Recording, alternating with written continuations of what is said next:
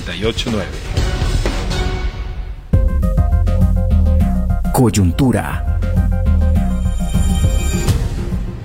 Ay, en este día en que la discola Marielos Chang se encuentra con nosotros, vamos tarde para arrancar con la primera nota de, de, de Henry Bean, porque que platican mucho, hombre, pero, pero Yo ya todavía está- estoy esperando mi, mi opción de respuesta. Ya veo que Pe- Pedro se está preparando ahí, escribiendo. Entonces, Para al final del programa voy a dar mis conclusiones. Para el siguiente round, ella, va, ella se prepara para el siguiente round. Vamos a, a la nota de Henry Bean, que está mm, eh, titulada de manera, pues, persuasiva, me parece a mí.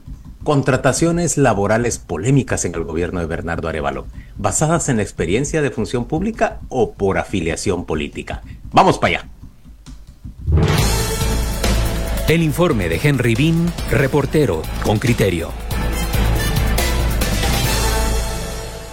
Dos contrataciones de jóvenes integrantes del partido Semilla en la administración pública han sido objeto de críticas. El primero es el caso de Sebastián Hernández Matute, hijo de Ninochka Matute, concejal octavo de la municipalidad de la capital. El muchacho de 25 años fue contratado como asistente de gabinete en el Ministerio de Gobernación. Francisco Jiménez, titular de la cartera, responde. Primera cuestión, yo no tengo que aclarar nada, porque no es un tema que tenga ni consecuencias legales, uno, dos, no tiene consecuencias de carácter político en sentido estricto, y dos, no estoy eh, dañando la credibilidad o la honorabilidad de alguien, entonces no tengo que aclarar nada. El funcionario señala que la contratación de Hernández Matutes se basó en la capacidad y experiencia en función de la plaza. Admite que es un cargo de confianza ya que el joven fue su alumno desde 2017. No hay una razón política, porque yo no le debo favores políticos a nadie. A mí me designó el presidente y si yo le debo algo es al presidente, nada más. Y además no ha habido ni del presidente ni de nadie más que me diga tienes que colocar a una persona por estas circunstancias. ¿Y para estos cargos no se debería hacer un proceso de oposición? Porque es un cargo de confianza. Hay otros cargos que sí, pero aquí tenemos un gran desafío, gente. Por eso necesitamos una ley de servicios de servicios de servicio civil. Por eso necesitamos reformar la estructura burocrática del país, porque efectivamente para este puesto no, no puede haber oposición, porque imagínate que una persona tenga todas las características y resulta ser una persona que políticamente o personalmente no está de acuerdo conmigo. Además, Jiménez cuestiona. Mi, no- mi pregunta es si deberíamos, de no deberíamos de contratar personas del partido. Es- esa justamente es mi pregunta. O sea, esa pregunta pre- háganosela ustedes y califíquenos en función de la respuesta. Hernández Matute se graduó en 2022 como licenciado en Ciencias Políticas en la Universidad de Landívar y reacciona. Eh, es natural en todos los países del mundo eh, en que las personas y los cuadros de los partidos sean quienes ocupen algunas posiciones, especialmente posiciones de, de confianza. Como te decía, yo estoy manejando la agenda del ministro, de los viceministros y pues es una confianza que yo me he ganado por, por trabajar junto a ellos ya por, por bastante tiempo. El muchacho participó en las juventudes durante cinco años en el partido político. Marcela Blanco, ex candidata a diputada del partido Semilla, tiene 24 años y en 2023 se graduó de licenciada en Ciencias de la Comunicación. Ella trabajará como asesora en comunicación en el Ministerio de Educación y devengará un salario de 12 mil quetzales. Blanco señala que su plaza también es de confianza y resalta que ella misma desde sus redes sociales informó del proceso. hacer política y como conocer trabajar en el Estado no es algo malo, lo que es malo es lo que han hecho los pasados políticos, que es robar, hacer un negocio. Y claro, yo siempre lo quise hacer público porque de ser lo contrario, yo creo que alguien con una plaza fantasma o cosas así nunca lo haría público. Y pues el compromiso que yo tengo con el pueblo pues es de ser transparente, a pesar de que obviamente mi renglón no me, no me obliga a dar estas declaraciones, yo siempre lo quise hacer. Blanco este año concluye una maestría en administración pública. Con criterio intentó hablar con Anabela Giraca, ministra de Educación, pero al cierre de la nota no respondió. Bienvenido Argueta, exministro de la cartera educativa, opina. Si con esos jóvenes van a sacar efectivamente el mejor trabajo posible en favor de la población, pues no habría ningún problema.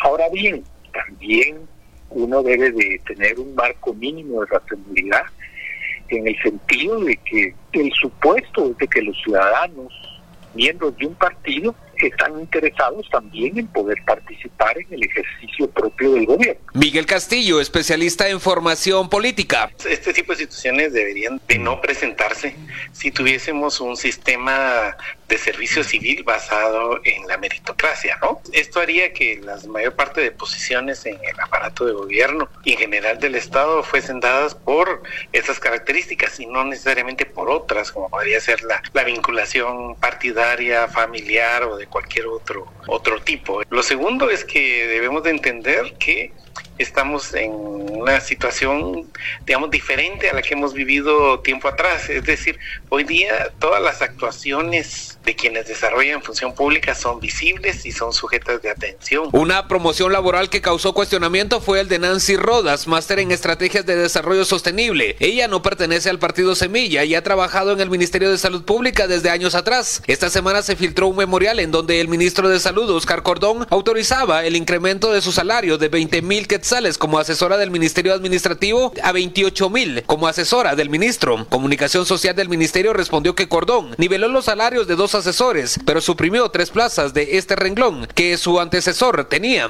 Henry Bean, Radio con Criterio. Muy bien, oyentes, con criterio, este, este es el reporte de Henry Bean. Ya hemos invitado a Jorge Mario Andrino, quien es autor del libro eh, Servicio Civil, para conversar sobre, sobre este tema. Recuerde que, que él no solo ha hecho una propuesta de reforma a la ley de servicio civil, sino también es, es antiguo secretario de la Senaved. Bienvenido, Jorge Mario, ¿cómo estás? ¿Qué tal? Buenos días, Juan Luis, a Pedro y a Marielos. También un gusto siempre estar acá con ustedes. Muchas gracias por acompañarnos hoy. Eh, yo estoy ansiosa de platicar contigo porque ya eh, en Twitter tuvimos algunas interacciones sobre esta investigación que tú has hecho de la ley de servicio civil. Quizás nos puedes dar un resumen en general de qué encontraste tú que la actual ley eh, no contempla y que sería necesario contemplar y qué propones. Bueno, en primera instancia vamos a decir que esta, esta propuesta se hizo hace 20 años, cuando el antiguo comisionado presidencial, el ingeniero Harris Whitbeck, eh, reclutó a una serie de personas especialistas para poder hacer una evaluación. Inclusive nos fuimos a capacitar fuera de Guatemala para ver modelos comparados, experiencias interesantes y evaluamos el mecanismo aquí entrevistando a periodistas, entrevistando a sociedad civil, entrevistando a sindicatos, a sector empresarial e identificamos que en primera instancia hay que recordar que el tema de servicio civil no es solo el del Ejecutivo, claro, quizá el más visible es el que tenemos en el organismo ejecutivo, porque es una ley que viene desde 1968 y tardó 30 años en reglamentarse, es decir, hasta que el expresidente Álvaro Arzú intentó hacer una reforma y no pudo por una oposición de sindicatos y otras personas más, entonces en ese momento se decidió hacer un reglamento de la ley 30 años después. Eh, pero tenemos leyes también muy eh, vinculadas al tema del servicio civil, el tema del organismo judicial, de las municipalidades, del servicio civil en el organismo legislativo. Entonces lo que hemos identificado es una tremenda dispersión de lo que significa un proceso de la burocracia en el país y que viene desafortunadamente con un origen de naturaleza constitucional. Es decir, es la propia constitución la que mandata tener todos esos mecanismos y sistemas de servicio civil y que no permiten en alguna manera tener una unificación como debería ser un estándar o un, deber ser en el país. Jorge Mario, y cuando vos ves un caso como el de estas dos personas que hoy se están mencionando, el muchacho que ha sido miembro por años de, de, Juventud del Partido Semilla, tiene un título profesional y es contratado por el ministro de de gobernación como su asesor en comunicación por 15 mil quetzales al mes, o la muchacha que, siendo graduada de, comunicación, es contratada por la ministra de, Educación, ella también integrante del partido, ex candidata a diputada del partido, es contratada por la ministra de Educación para ser su asesora también en materia de, comunicación por 12 mil quetzales. ¿Vos ahí ves em, un abuso por haber contratado a personas del partido de parte de estos, de estos ministros? O ves que no se apegaron al ideal de un procedimiento? ¿Cómo lo ves? Bueno, en primera instancia tenemos que retrotraernos un poquito a la pregunta que nos hacía Marielos. Estos, estas contrataciones que son muy tradicionales y muy comunes, justamente son un reflejo y un resultado de la ausencia de un verdadero sistema de servicio civil. Es decir, estas personas, según entiendo, porque no tengo toda la información completa, pero no están dentro del proceso de servicio civil de ninguno de los dos ministerios. Es decir, tienen una contratación que va a un renglón presupuestario que es de naturaleza temporal, los famosos renglones 029. Estos renglones no forman parte del sistema de servicio civil y se supone realizan una labor temporal y que sí, por supuesto, tienen una definición distinta a tener un perfil como el que pudiera, por ejemplo, la Oficina Nacional de Servicio Civil calificar, evaluar y hacer un servicio de oposición para que pudiera, con base en el mérito, tener una plaza. Pero estos puestos o estos, estos ah, eh, trabajos o, o, servicios, mejor dicho, que se prestan, en realidad lo que surten es un momento de facilitación para el funcionario de turno, sí son dados en materia de confianza, pero importante lo que tenemos que entender es que si estas personas cumplen un determinado perfil para lo que quieren los despachos ministeriales y ese perfil se adapta al trabajo que están haciendo, al servicio que prestan, no debiera importar si es o no del partido. Lo que importa es el servicio que están dando, el resultado que está prestando e igualmente, por ejemplo, si estas personas muy del partido pueden ser, pero no cumplen con lo que se le pide en esa contratación y no dan un resultado, deberán salir de la administración. Y para eso sí, auditoría social y una buena fiscalización. Ahora vamos, vamos al panorama completo, Jorge Mario. Punto número uno. Eh, es que son de libre designación. Sí, es que las plazas de libre designación se crean y existen, con lo cual siempre se puede justificar la libre designación, solo hay que crear el 029, tan sencillo como eso. Luego, como yo creo el 029, pues ya es de libre designación y ya no tengo que justificar nada. Punto número dos un ministro dice yo no tengo que dar explicaciones a nadie. Es textualmente lo que ha dicho. Y la otra ministra guarda silencio. Creo que es significativo también, porque sí tienen que explicar el gasto que hacen de los impuestos de los ciudadanos. Punto número tres. Hablan de experiencia. Uno estamos en febrero del 24, no se nos olvide. Una se graduó en el 23 y el otro en el 22. ¿De qué experiencia me están hablando a mí? Perdón. Porque esa es la justificación. Es que sirven, es que tienen la experiencia, es que son profesionales. Perdona, perdona. Es que hace meses que se graduaron, disculpa. ¿De qué experiencia estamos hablando? Punto número cuatro. Es que esto es lo que hemos estado criticando con la mamá de Arzú o la esposa de Arzú, con la designación que hacía Miguelito, claro, claro. Eh, eh, es que esos nos rasgaban las vestiduras y nos dolía el alma. Y ahora, de pronto, entendemos la libre designación, entendemos que, se pueden elegir a la gente y aquellos que hacían lo mismo los desguasábamos. de, ¿De qué ética estamos hablando? Perdón. ¿De qué ética estamos hablando? ¿O estamos adaptando la ética al momento político del gusto? Esa es la pregunta. Yo, creo que tenemos que visualizarlo en dos aspectos. En primera instancia, estas no son plazas exentas. La plaza exenta que regula la ley es una plaza de naturaleza más formal y de alguna manera no se identifica con, por ejemplo, los salarios que se están dando en este tipo de contratos, porque esa es una de las críticas famosas, si los ah, honorarios, en este caso de un 029, eh, se justifican o no.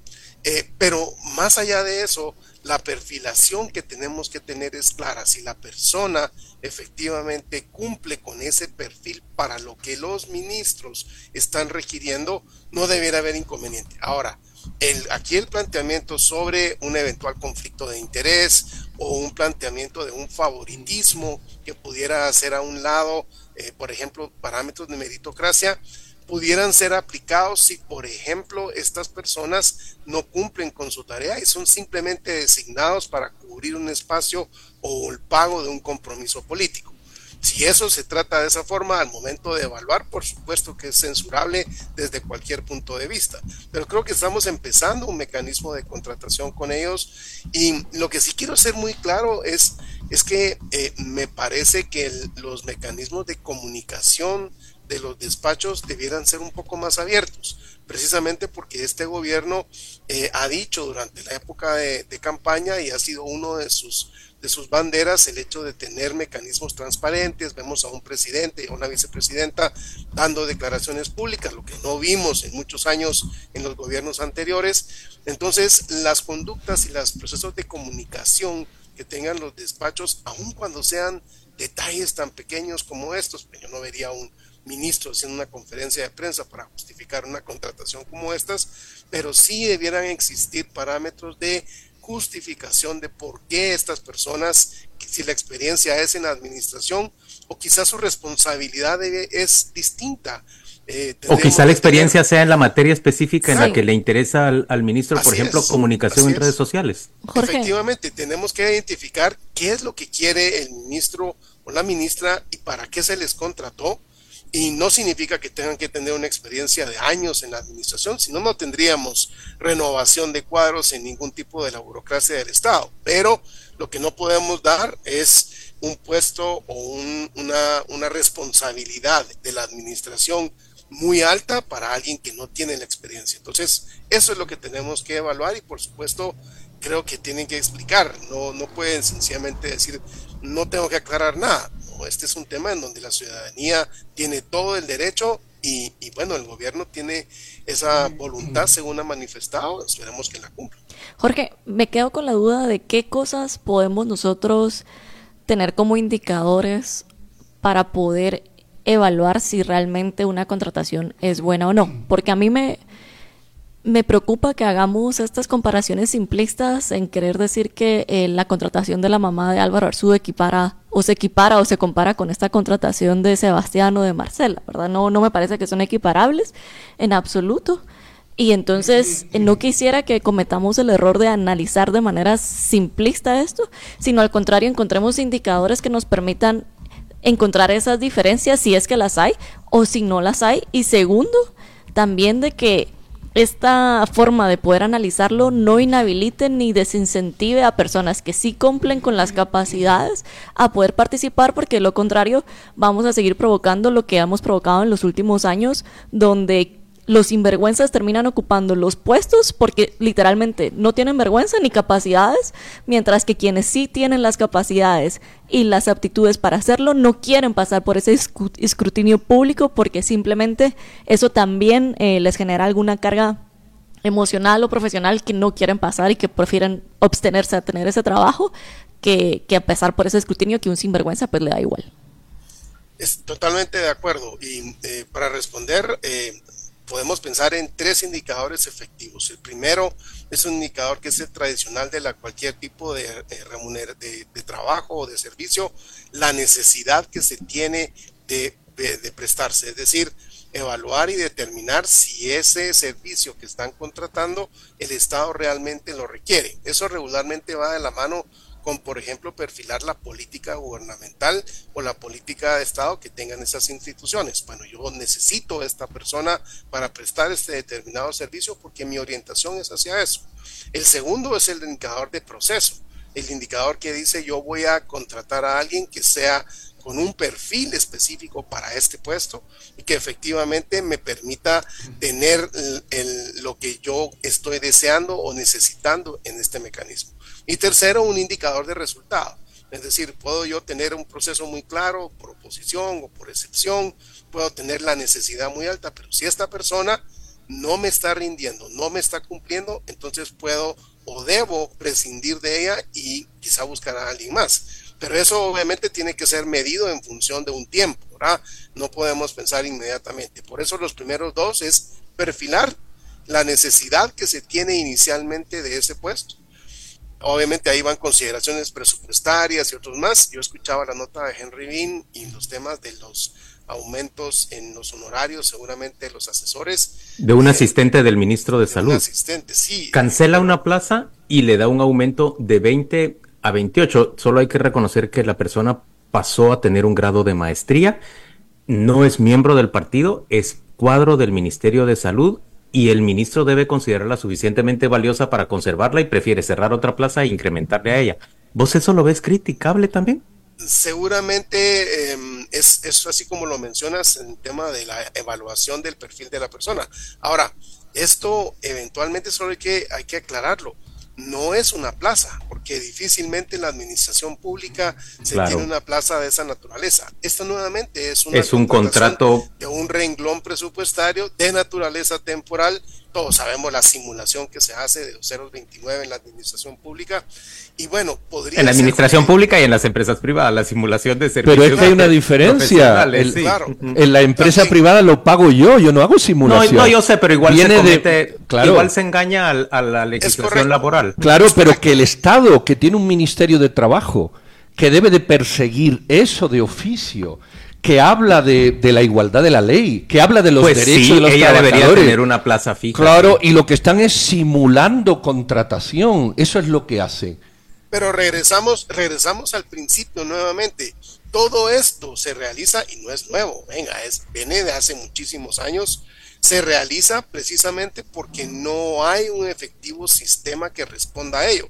Y no solo hablamos de una ley de servicio civil, que tiene muchísimos años y que se fue creada cuando habían aproximadamente 45 mil burócratas. Hoy creemos que hay entre 300 y 350 mil además del hecho de que los sistemas, el, el modelo que se tenía en ese entonces era un modelo antiguo de selección de personal, ahora tenemos modelos de gestión del talento humano, es muy diferente, pero la ausencia de eso inclusive eh, el sistema no tiene la actualización de una ley eh, de, lo que son los montos de eh, pago para los servicios públicos, la ley de de- que permite establecer cuántos son lo que se retribuye a cada servidor público eh, de actualización de los salarios.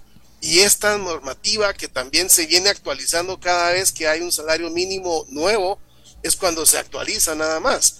Pero es muy difícil crear o tener competentes funcionarios trabajando para el Estado cuando un mercado en una iniciativa privada les ofrece mejores perspectivas. Jorge ¿Cómo Mario, déjame, déjame hacerte una última pregunta, perdona que, que te interrumpa en el curso largo de tu, de tu disertación a favor de la construcción de un servicio civil. Vos revisaste la, la resolución de la Corte de Constitucionalidad que le impide al presidente sustituir al, presidente del Banco de, los Trabajadores y al vicepresidente. Eh, uno de ellos fue candidato a la vicepresidencia por el partido oficial del gobierno anterior. Eh, ¿cómo, te- ¿Cómo explicarnos esto? ¿Ahí qué está haciendo la CC? Bueno, la verdad es que no, no he tenido oportunidad de leer la, la resolución, pero es llama muchísimo la atención el hecho de que una facultad que está otorgada al presidente mediante un mandato legal sea cuestionado de no tener condiciones de constitucionalidad. Recordemos que eso es lo que se le ha criticado mucho a la Corte en estas fechas. Es decir, en esta Corte y otras, ¿verdad? Donde se han metido a hacer más allá de un análisis de constitucionalidad de los actos que se le denuncian. Cuando vemos que efectivamente esas son facultades de un presidente y que no debiera tener limitación. ¿Es un nombramiento político? Sí, es un nombramiento político, pero precisamente va para poder comulgar con ese proceso de gobernabilidad y de confianza que se tiene. Yo no entiendo cuáles serían los fundamentos de la Corte para haber tenido esto, salvo que hubieran realizado algún tipo, digamos, de abuso en el mecanismo de destitución, pero de lo contrario, creo que la Corte, como lo hemos criticado mucho en grupos de abogados, debiera mantenerse en un perfil muy técnico y también de una forma política, pero sobre el análisis de la Constitución. La Corte no es un partido político de oposición. coyuntura. Pero, pero ¿cómo, ¿cómo estamos comentando si no hemos leído ninguno la, la cosa? A mí me hace una gracia el, el- el- el sacar conclusiones, sino... ¿Usted recuerda la corte anterior cuando el presidente Morales expulsó y la corte dijo que no se podía expulsar y era un mandato presidencial? Y nadie se cuestionaba que limitaba las funciones del presidente. Yo creo que hay que leer, hay que leer. No sabemos si está apelada el nombramiento, no sabemos si está apelado la forma de hacer el nombramiento. Desconocemos, desconozco, pero creo que desconocemos todo. La resolución si se ajusta a una temporalidad o a una cosa definitiva. Es decir, Pero, eso es parte te- del te- debate ético. Es decir, te- hay, hay te- que comentar lo que uno entiende, lo que uno, lo que uno puede interpretar. Yo desde el principio he dicho, no lo he leído. Yo no lo he leído, pero hay un antecedente. Cuando la el, el señor Morales saca al, al comisionado la Corte de Constitucionalidad de aquel entonces le dice que no, que no lo puede hacer, recuerda. Pero no era empleado, no era empleado. Perdón, suyo. era una Ah, ah, perdón, era una potestad del presidente en la Constitución. Y le dijo que no. Entonces, Jorge, entonces- yo quisiera regresar la conversación a la razón inicial de nuestra entrevista, que es la ley de servicio civil. Y antes de que terminemos este espacio y de ahí en, en Oyentes con Criterio podemos desahogarnos de la, de la resolución de la Corte de Constitucionalidad. Dos preguntas. Uno, ¿dónde podemos encontrar esta investigación y este proceso eh, que te llevó a ti estas conclusiones? Yo estoy muy interesada y creo que hay muchos oyentes con criterio que también estarían muy interesados en poder leerla. Y segundo, ¿existe algún tipo de ente autónomo? No sé si es la Oficina de Servicio Civil o si es otra que pudiese fe- efectivamente eh, evaluar estas contrataciones, ¿verdad? Como te decía, me parece que no es lo mismo contratar a alguien eh, y que no va a trabajar que contratar a alguien eh, como estas contrataciones que, que estábamos mencionando. Entonces, ¿hay algún ente de fiscalización autónomo que pueda asegurarse que estas personas están eh, o que en otras otras plazas están siendo contratadas y que sí están trabajando para lo que se les contrató? Bueno, muy rápidamente solo explicar que por eso es que a los oyentes nos gusta tanto el programa de Con Criterio, porque tiene esa diversidad de, de- de criterios y, se, y se apasiona uno con los temas. Bueno, vean, el, el mecanismo en primera instancia tiene ya 20 años, es una iniciativa que debe estar ya archivada en el Congreso de la República. Em, yo le he ofrecido a, a Regina en producción que le voy a enviar la documentación que se sistematizó en, un- en una serie de elementos digitales para que lo puedan tener. Era un concepto más grande, ¿verdad? No solo de servicio civil, sino del tema de desregulación o deslegislación, en el tema de la ley de contrataciones del Estado. Era un proceso de modernización en general. Con mucho gusto lo puedo compartir. Seguramente habrá que actualizarlo. Yo eh, hice una actualización de ese, de ese análisis eh, aproximadamente unos 5 o 6 años después, cuando se presentó en un ENADE eh, este tipo de análisis. Eh, y bueno, creo que vale la pena retomarlo porque siempre ha sido como la cenicienta, ¿verdad? En algún momento se ha hablado de reformas políticas y de servicio civil y nunca pasa. Que se reforme la ley de contrataciones porque hay un escándalo de corrupción y también servicio civil y nunca pasa. Y así podemos ver las marchas, inclusive el 2015 había un listado de leyes, cinco o seis leyes que incluían la reforma, todas pasaron menos la de servicio civil. Entonces hay una, hay una complejidad ahí en esto. Y, y Marielos, ya por la edad se me olvidó la segunda pregunta. Ah, yo creo que quizás sea conveniente sí porque ya estamos, jodidos estamos por encima Te la hago en del- Twitter. del límite del límite de tiempo. Jorge Mario, gracias por acompañarnos. Y vos decís bien, aquí no cantamos en coro, aquí eh, tenemos voces que son disonantes. Gracias por estar con nosotros. Saludos. Un gusto siempre. Saludos. Gracias.